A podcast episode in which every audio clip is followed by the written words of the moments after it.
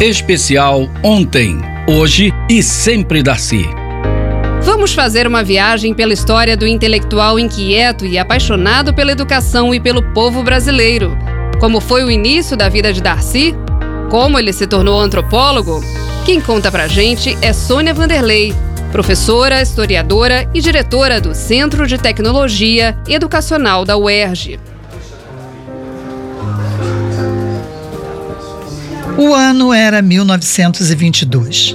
Na pequena cidade de Montes Claros, Minas Gerais, no dia 26 de outubro, nascia Darcy Ribeiro. Aquele que é considerado um dos mais importantes intelectuais brasileiros do século XX, nasceu em uma família rural. A mãe, Josefina Augusta da Silveira Ribeiro, professora primária, e o pai, Reginaldo Ribeiro dos Santos, garimpeiro e lavrador, morreu quando Darcy tinha apenas três anos de idade. A aptidão do menino Darcy para o mundo letrado foi construída a partir do exemplo da mãe, educadora, e de seu tio paterno, o médico Plínio Ribeiro, intelectual de renome em Montes Claros. Essa influência levou Darcy, ainda adolescente, com 17 anos, a se mudar para Belo Horizonte, onde passou a cursar a faculdade de medicina. Para mim, escreveu ele, ser médico era vestir meu tio, o doutor Plínio, rico, refinado, lido, informado, o mais culto da cidade. Contudo, rapidamente, Darcy descobre que a medicina não seria o seu caminho profissional.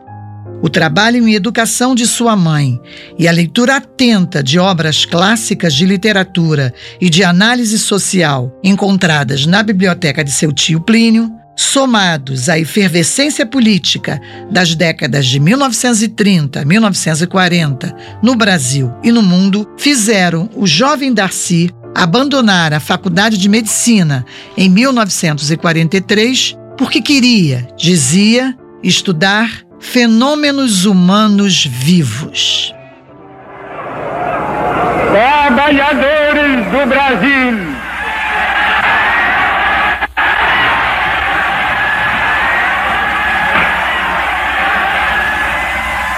Depois de quase seis de afastamento, durante os quais nunca me saíram do pensamento a imagem e a lembrança do grato e longo convívio que mantive convosco. Eis-me outra vez aqui ao vosso lado. A geração de Darcy Ribeiro seria testemunha de transformações fundamentais no cenário político e social brasileiro. A falência mundial do modelo liberal de desenvolvimento, resultando na crise de 1929, influenciou o fim da hegemonia das oligarquias agrárias no Brasil, culminando em 1937 com o estabelecimento da ditadura do Estado Novo, que durou até 1945. A modernização industrializante brasileira foi construída a partir de um regime político autoritário que, apesar disso, arquitetou uma complexa relação com o movimento dos trabalhadores urbanos que então se organizava no país.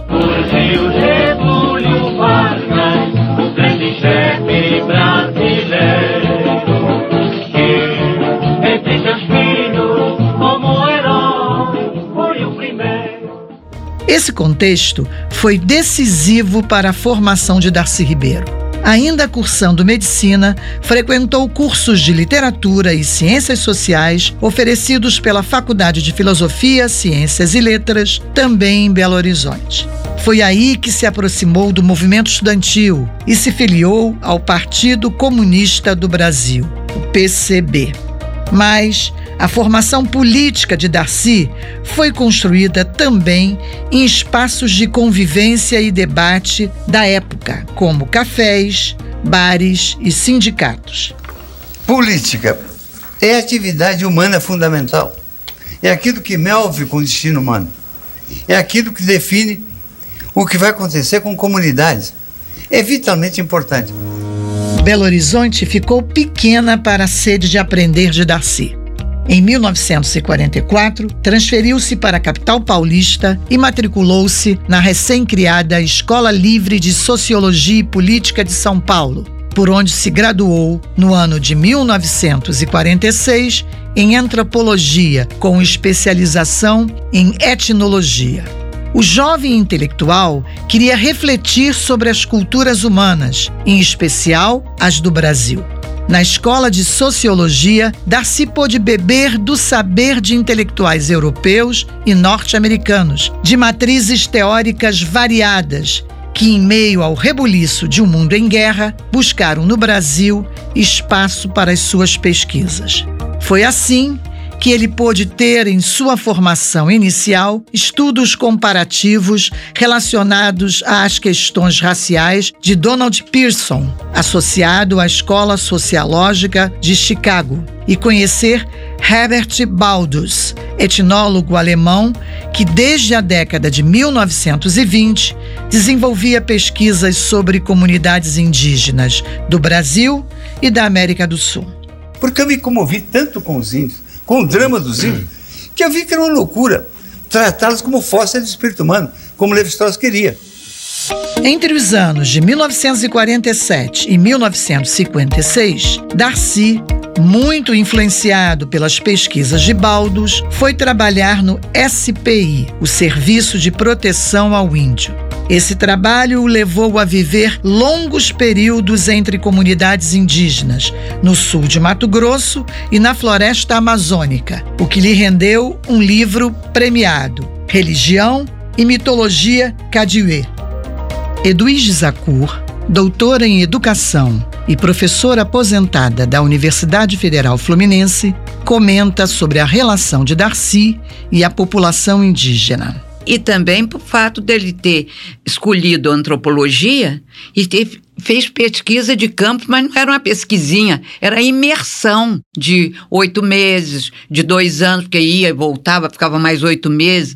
Então, assim, ele vivia com os índios, né?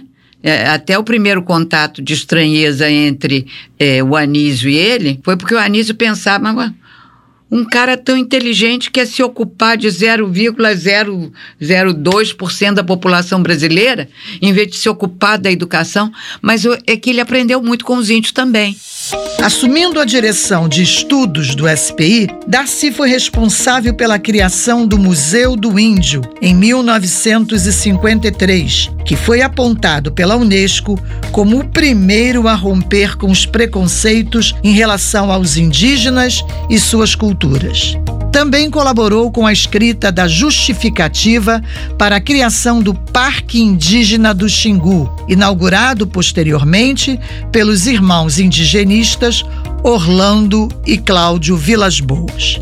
Sua dedicação aos estudos sobre as culturas indígenas brasileiras o levou, em 1953, a ingressar na Escola Brasileira de Administração Pública da Fundação Getúlio Vargas, onde oferecia a disciplina Etnologia Brasileira e a criar, em 1955, o curso de aperfeiçoamento em antropologia cultural, oferecido no próprio Museu do Índio. A década de 1940, com o mundo em guerra e as disputas entre ideologias totalitárias e a democracia, direcionou as leituras do intelectual Darcy para o marxismo. O que me interessava ali era a guerra de integralistas e comunistas. E eu aderi aos comunistas. A figura do Presto me impressionou muito. Os comunistas me fizeram muito bem. Os comunistas me fizeram responsável pelo destino humano. Me interessa o que acontece aos homens na Indochina, no Paraná, na, no Peru, me interessa. Mas, em 1954, um acontecimento fatídico da política brasileira o levou a abandonar a utopia de uma revolução comunista e aderir ao trabalhismo. De repente, em 54, eu levei o susto da minha vida, o suicídio de Getúlio. Eu disse: que é isso? Não há mais drama. Esse homem vai criar Light e vai criar a Petrobras. Em função disso, ele é levado ao desespero e se dá o drama mais tremendo da história brasileira. Foi o modo de virar. A direita teria tomado o poder. Lacerda teria sido presidente da República. Quem foi eleito foi, foi JK. Ele deu uma virada tremenda na política brasileira. Essa virada fez a minha cabeça. Eu aí comecei a, a pensar: não é o meu papel tentar fazer o que é factível de melhor aqui e agora, em vez de sonhar com a revolução comunista improvável?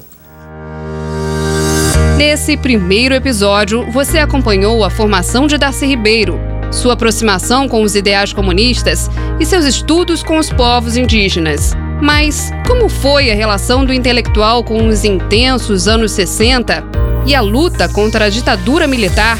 Descubra na próxima edição do especial Ontem, Hoje e Sempre Darcy.